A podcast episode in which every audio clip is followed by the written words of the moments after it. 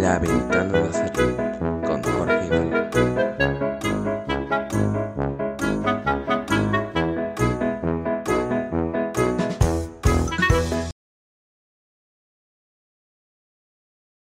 Hola, seguidores y seguidoras rojo y blanco, seguidores y aficionados nazaríes en general.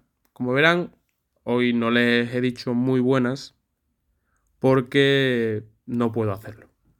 Todos ustedes saben lo que ocurrió la semana pasada en el partido ante el español y es que el Granada, con su 0 a 0 y ese punto que obtuvo, no le bastó para mantener la categoría debido a las victorias de Cádiz en Mendizorroza y de Mallorca en Pamplona, en el estadio del Sadar. Con lo cual, el Granada perdió la categoría eh, en un partido, la verdad, bastante triste, quitando los 15-20 primeros minutos iniciales, donde sí es cierto que hubo ocasiones, pero que las pocas ocasiones que hubo no se fueron capaces de materializar, bien por la mala suerte, bien por las paradas de Diego López, o bien porque directamente el equipo no estuvo todo lo incisivo que debería haber estado eh, jugándose la vida. El pitido final sonó cruel, sonó duro, sonó triste. La prueba está en todos los jugadores, desde Massimiano, que ha llevado solo un año aquí, Duarte, que ha vivido la mejor etapa del club, o Molina, por ese penalti que falló y que le podía haber dado eh, la salvación al equipo nazarí, manifestaban y escenificaban eh, lo que suponía el descenso. No solo los jugadores, seguro que cualquiera eh, que estuviese en los Cármenes o que estuviese viendo el partido con televisión, le bastaba con mirar a la grada para ver la desolación que suponía que tres años después, después del mejor Granada de la historia, solo 15 meses más tarde de jugar contra el Manchester y caer contra el Manchester United en Europa League en Old Trafford, el equipo caía a los infiernos otra vez. Y lo peor es que eh, el aficionado, debido a esta maldita pandemia, de la que por suerte cada vez tenemos más mal, cada menos malas noticias, perdonen, eh, impidió a los rojiblancos ver la ascensión de su equipo más allá de marzo de 2020, en ese último fatídico partido también en semifinales de Copa contra el Athletic Club, que todos los partidos en Europa se viesen desde casa y sobre todo que en la temporada en la que el público ha podido volver a llenar los Cármenes para ilusionarse y rendir homenajes a su equipo, haya sido la temporada en la que el adiós de Diego Martínez, una mala gestión en todos los aspectos de la propiedad y de la dirección y, y palco deportivo del Granada, hayan hecho que el equipo haya acabado otra vez en segunda. Hay muchos análisis para empezar del partido, las causas de esta debacle, porque no tiene otro nombre, los responsables y sobre todo la gran pregunta que creo que tienen, tienen tenemos todos los granadinistas es ¿qué se hace ahora? ¿Y ahora qué? Se las intentaremos resolver en este 38 episodio de La Ventana Nazarí, el último de la temporada.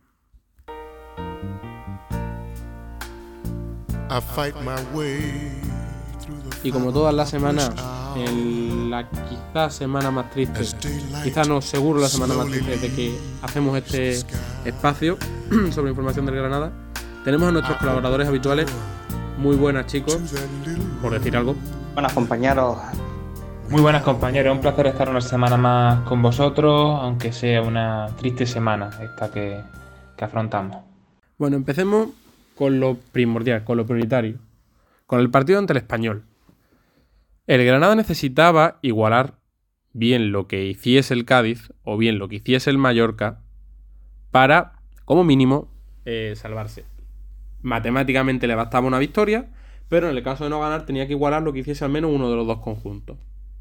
En este caso, el equipo nazarí, sabiendo de su papeleta, sabiendo de su papel, salió a comerse al español en un arreón que duró 15-20 minutos, hasta que el conjunto perico volvió a sentirse eh, cómodo en el campo. Curiosamente, esa comodidad vino acompañada de un excelente juego y de unas muy buenas decisiones tomadas por Ángel Herrera como comandante del centro del campo perico, ironías caprichosas y puñeteras del destino, Y el Granada, pues cada vez se fue aculando más, el español cada vez se sintió más cómodo. El equipo nazarí eh, fue generando una ansiedad y una impotencia que se le fue trasladando a la grada.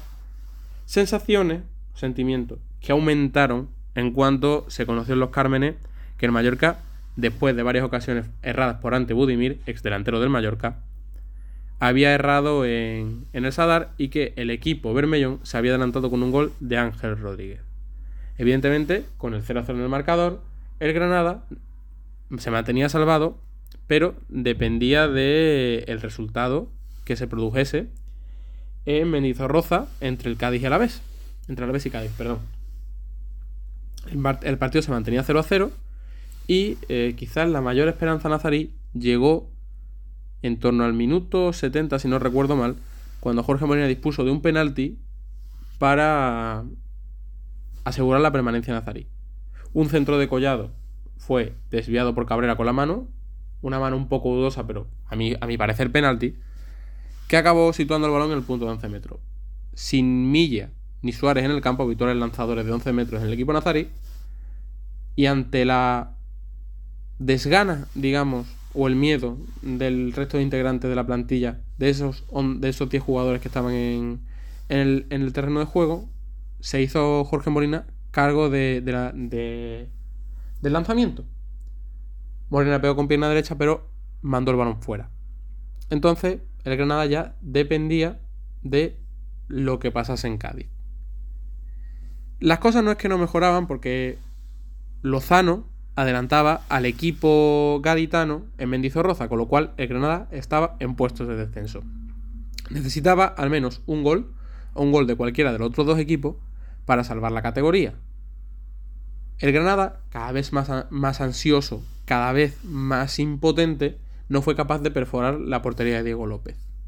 Y desde, desde Pamplona llegó otra noticia menos halagüeña, y es que el Mallorca se ponía 2 a 0 y se llevaba prácticamente su permanencia.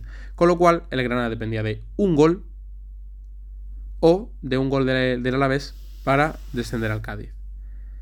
El Alavés no hizo su trabajo, pero no se lo puede culpar al Alavés, porque el Granada tampoco hizo el suyo.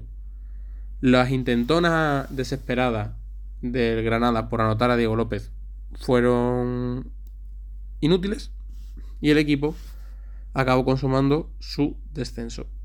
Chicos, ¿qué os parece esta macabra, eh, este duro final para este, para este Granada Club de Fútbol en primera? Pues sí, Jorge, se, consumió la tragedia. Mira que éramos el equipo que más fácil lo tenía de los tres junto con, de, con, el Cádiz y con el Mallorca, era más fácil.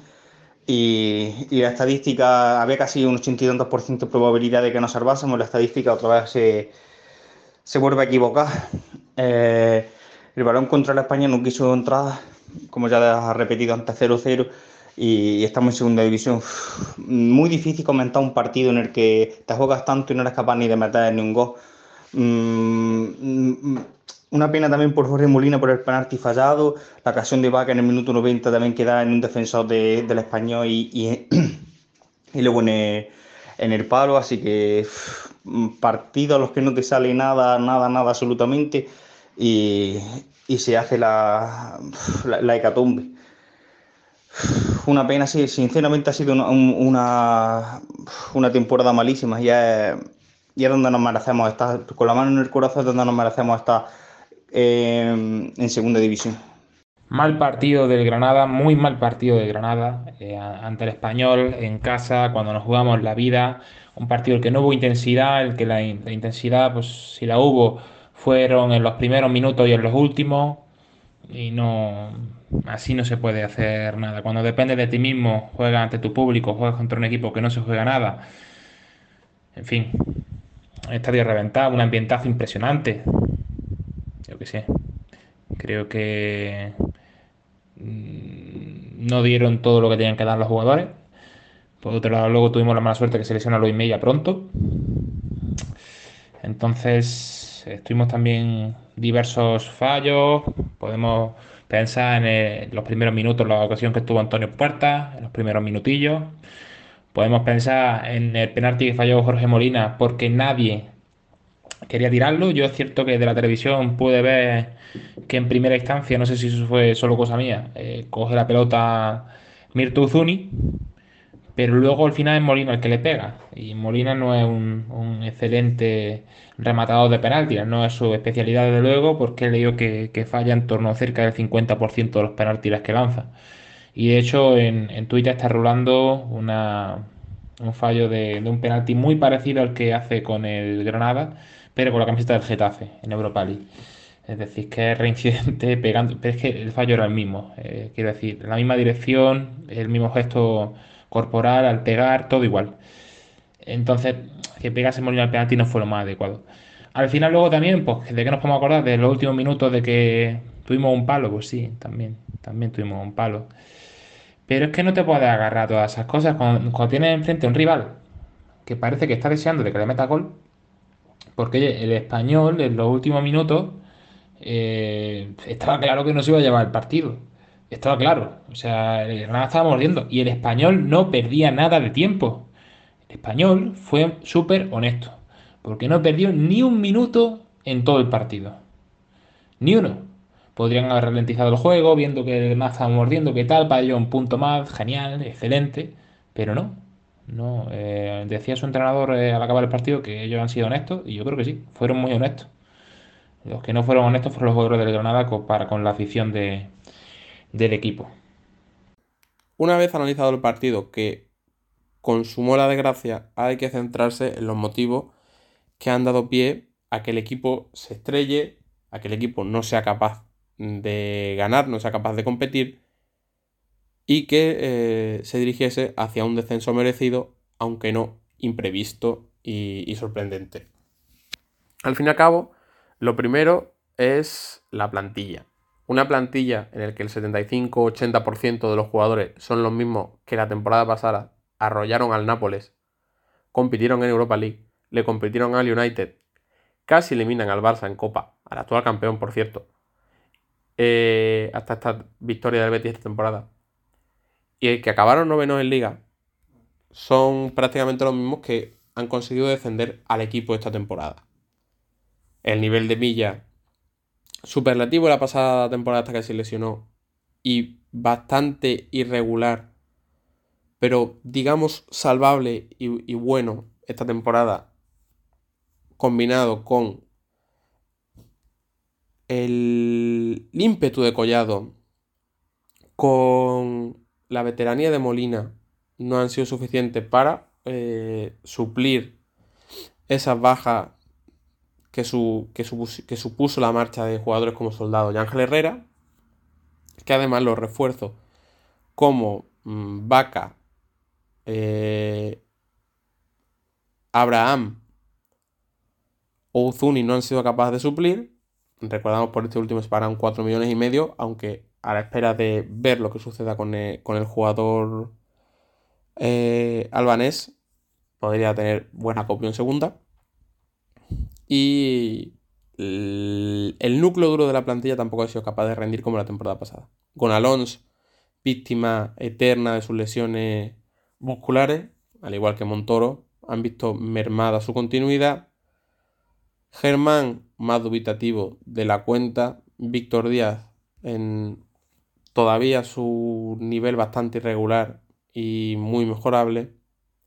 Además, lo que hay que sumar que canteranos que estaban despuntando, como ya puede ser Ismar Ruiz, que desde que se fue Robert Moreno no ha sido capaz de obtener continuidad, a Torrente, que se partió el cruzado, al igual que Neva, mermando aún más las esperanzas del equipo. Si todo esto se le junta con una propiedad y una dirección general y deportiva del club totalmente incompetentes, supone y ha- hace un cóctel molotov en el que eh, sucedan cosas como la que pasaron la pasada semana. Si la planificación deportiva hubiese estado mejor, no se habría optado por eh, una política de fichaje rácana, austera, barata, fichando a jugadores cercanos a la jubilación o ya directamente pasando por un retiro, digamos, previo, como pueden ser Vaca, fichando a promesas que a pesar de tener buen cartel no rinden o eh, no se espera de ellos, como puede ser Luis Abraham, y sobre todo fichando estrellas de equipos de barrio que no han demostrado nada más allá de estar en cantera de grandes equipos como el Monchu, el resultado es que, debido a los malos resultados, en invierno tengas que invertir 3 millones y medio por un albanés desconocido completamente en el panorama del fútbol europeo y que viene de un club eh, en el que ha marcado solo un gol en Europa League como es el Ferenbaros, a gastarte otra cifra eh, parecida en un serbio que tiene un buen mercado internacional, que es una de las grandes promesas del fútbol del país balcánico, pero que le falta copio en grandes ligas europeas y le falta esa experiencia. Aunque tenga muy buena, muy buenas maneras. Y te hace apostar también por un jugador, gran promesa, por cierto, del fútbol sudamericano, en el que una alineación de astros, como admitió el propio director deportivo, te permite traerlo y que además, sabiendo de su proyección, no cuente con minutos. Aquí evidentemente las culpas se le pueden echar al, entrenador, un entrenador que después de tres rachas, una de siete, otra de cinco y otra de diez partidos consecutivos sin ganar, ha sido mantenido por la propiedad del club hasta la jornada 27, con el equipo a punto de caer los puestos de descenso, vuelven a demostrar que eh, a pesar de que el club sea autosuficiente, de que haya hecho grandes fichajes como Massimiano, que difícilmente tendrá copia en segunda, de Escudero, que a pesar de prometer muy poco, al final con la lesión de Neva ha acabado rindiendo, o de Collado, que ha sido una de las cesiones y uno de los pocos jugadores que, de los que ha incorporado el, Granada, que de verdad han dado el nivel que se esperaba, la proyección que se esperaba de él, eh, se te haga un equipo amplio sobre el que no eh, hay decisiones claras, sobre el que tiene, el entrenador tiene demasiadas cosas que escoger, no sabe a quién descartar, los nervios hacen que estos jugadores no rindan y sobre todo en lo físico se les vea un poco de capa caída y en mala forma incluso diría. Y sobre todo para rematar, la decisión de la propiedad de vetar todo lo que se le pone, de no poner un solo euro sobre la mesa para intentar ayudar a evitar la debacle, han provocado todo lo que sabemos que es el descenso del Granada y el odio eterno y el incendio eterno de el granadinismo hacia la propiedad china del club. No sé chicos cómo veis vosotros este cúmulo de circunstancias que han eh, propiciado el descenso. Si ahora se, tienen que producir cambios, tanto institucionales como a nivel de plantilla, como es lógico, vamos a ver quién es el capitán de la nave, si es Caranca o otro, otro mixta. Por lo pronto ya se conoce la salida de Pep Boadar, director deportivo, donde después de haber mm, hecho muchos fichajes la temporada pasada no han dado su, su fruto y, y ahí se ha, necesitado un cambio. El club ha estado rápido en la, la decisión con Pep Boada. Vamos a ver quién es el director deportivo ahora en, esta temporada tan complicada, porque segunda división recordamos que una liga muy larga, muy, muy complicada, muy, muy física también. Es muy, muy, muy complicado volver la, la siguiente temporada la que baja, solo lo han hecho pocos equipos, como el caso del Español, el caso también del Mallorca. Hay que reforzarse bien, mm, tener otra mentalidad a la de primera división, con gente con, con experiencia. Vamos a ver también quién se va, quién se queda Mm, por ponerle una buena noticia es que por lo menos Jorge Molina tiene, se, va a quedar. Y tiene que ser con la dos que nos lleve, que nos lleve a, primera división, eso lo tengo clarísimo. Así que con ganas ya de que un poco de descanso, que descanse un poco la temporada y, que ya el equipo se empiece a rearmar, a hacer fichajes y a mentalizarse de que tenemos que subir. Un descenso que al final es la crónica de una muerte anunciada y que de nada se merece. Nos la merecemos porque hemos desaprovechado muchas oportunidades, porque no hemos dejado un montonazo de puntos en casa. Creo que somos uno de los tres peores equipos. Me parece que somos el segundo peor equipo local de toda la categoría. Es una cosa indigna. Indigna porque la afición se ha comportado este año de forma espectacular.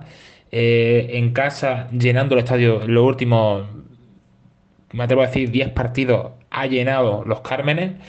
Eh, los partidos de fuera en masa yendo a, animar el Granada. En fin, Yo creo que aquí los que no han estado a la altura han sido los jugadores. Hay jugadores que tienen que, que salir. eh, es cierto que ahora habrá que hacerse, habrá que hacer muchos cambios. Hablaré a continuación de, de ello ahora después. Pero bueno, es que es un descenso eh, inapelable. Caranca ojalá pudiera continuar, parece que no va a poder continuar, pero es cosa de los jugadores, es cosa de los jugadores. Porque además es que es lo que te digo, que te has dejado muchísimos puntos en casa contra equipos de abajo. Que te ganó el Levante en Granada. Que te ganó el Levante. El Levante. En fin, y como el Levante, pues otros tantos equipos de abajo que tampoco se juegan gran cosa y que te ganan. Pues bueno. Ahora se van a producir numerosos cambios. Los primeros ya se han producido. Han echado la dirección deportiva al, al completo, lo han echado. Pero bueno, yo creo que también tiene que asumir responsabilidades de alguien más. No nos vale solo con que la dirección deportiva asuma responsabilidades, porque al final son unos mandados. Son unos mandados. Lo que está claro es que Patricia Rodríguez debería ser la siguiente en caer. Debería de serla. Que vaya a caer no, pues no está muy claro. En la faceta deportiva, eh, la faceta deportiva pues está complicada la cosa. ¿Por qué? Porque nada, no puede mantener en segunda división, evidentemente, a, muchos de los jugadores que tiene hoy. Yo no veo a, Luis Suárez, a, Maximiano o a Duarte jugando en segunda división. Yo no los veo. A ver, el español cuando bajó a segunda pudo mantener a Raúl, a Raúl de Tomás, pero hombre, eso quiere decir pues, que ojalá pudiéramos mantener, yo que sé, a Duarte o a Maximiano. Pero como digo, de estas tres estrellas solo podrá quedar posiblemente una. Es que no, es que no, el Granada tiene que hacer caja ahora, porque esto es una ruina económica. Esto no es solo un drama a nivel deportivo, es una ruina económica. Recordemos que por Suárez el club se hipotecó a 15 millones de euros, razón de 15 millones de euros. ¿Los vale Luis Suárez? Pues para mi gusto, no, no los vale. Eh, y queda demostrado y la temporada de Suárez ahí está.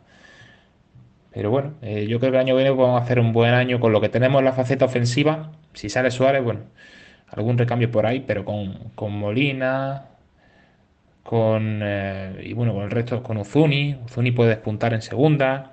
Y bueno, y con más jugadores que tenemos ahí arriba, pues con Matías Arezo, en fin, hay, plantilla, arriba hay plantilla. Y luego, pues eso, te tienes que desprender de los jugadores más caros. Carlos Vaca, por supuesto, el aceito y fuera. Eh, con Alonso también irá fuera. eh, en fin, a- las fichas, las fichas más altas tienen que ir fuera. Así que hasta aquí este último episodio de la ventana nazarí de la temporada, el cual acabamos no de la forma en la que nos hubiera gustado, porque evidentemente todo queríamos contar que el Granada estaría la próxima temporada en primera división, que la mala experiencia de esta habría hecho la propiedad despertar e intentar mejorar un poco el equipo y sobre todo eh, su forma de actuar en el club. Pero por desgracia, es lo que decimos siempre, los resultados son los que son, es lo que hay. Y lo único que nos queda a nosotros como aficionados es apoyar al equipo lo suficiente como para que esta vuelta sea lo más rápido posible y la permanencia en segunda sea lo más corto posible. Por mi parte, chicos, daros a vosotros también las gracias por estar una temporada más aquí con nosotros. Todo compañeros, adiós un desastre de temporada que acaba de la peor forma posible. En segunda división, pero con el arma muerta, pero no el orgullo. Así que vamos, vamos Granada. Muchas gracias compañeros, un placer estar eh, en esta despedida de la temporada eh, con vosotros, aunque el final ha sido bastante, bastante triste. Y a todos ustedes, darles las gracias por eh, estar una temporada también, más también con nosotros, dándonos su confianza, estando al otro lado de la onda. Y esperemos poder volver en 12 de agosto, que es cuando empieza la segunda división, para contarles el nuevo equipo que se ha hecho el Granada, que esperemos sea uno de los favoritos para conseguir ese ascenso, sobre todo que en torno a mayo, finales de mayo del año que viene, podamos contarles que el Granada ha vuelto a donde se merece, que es la primera división. Adiós.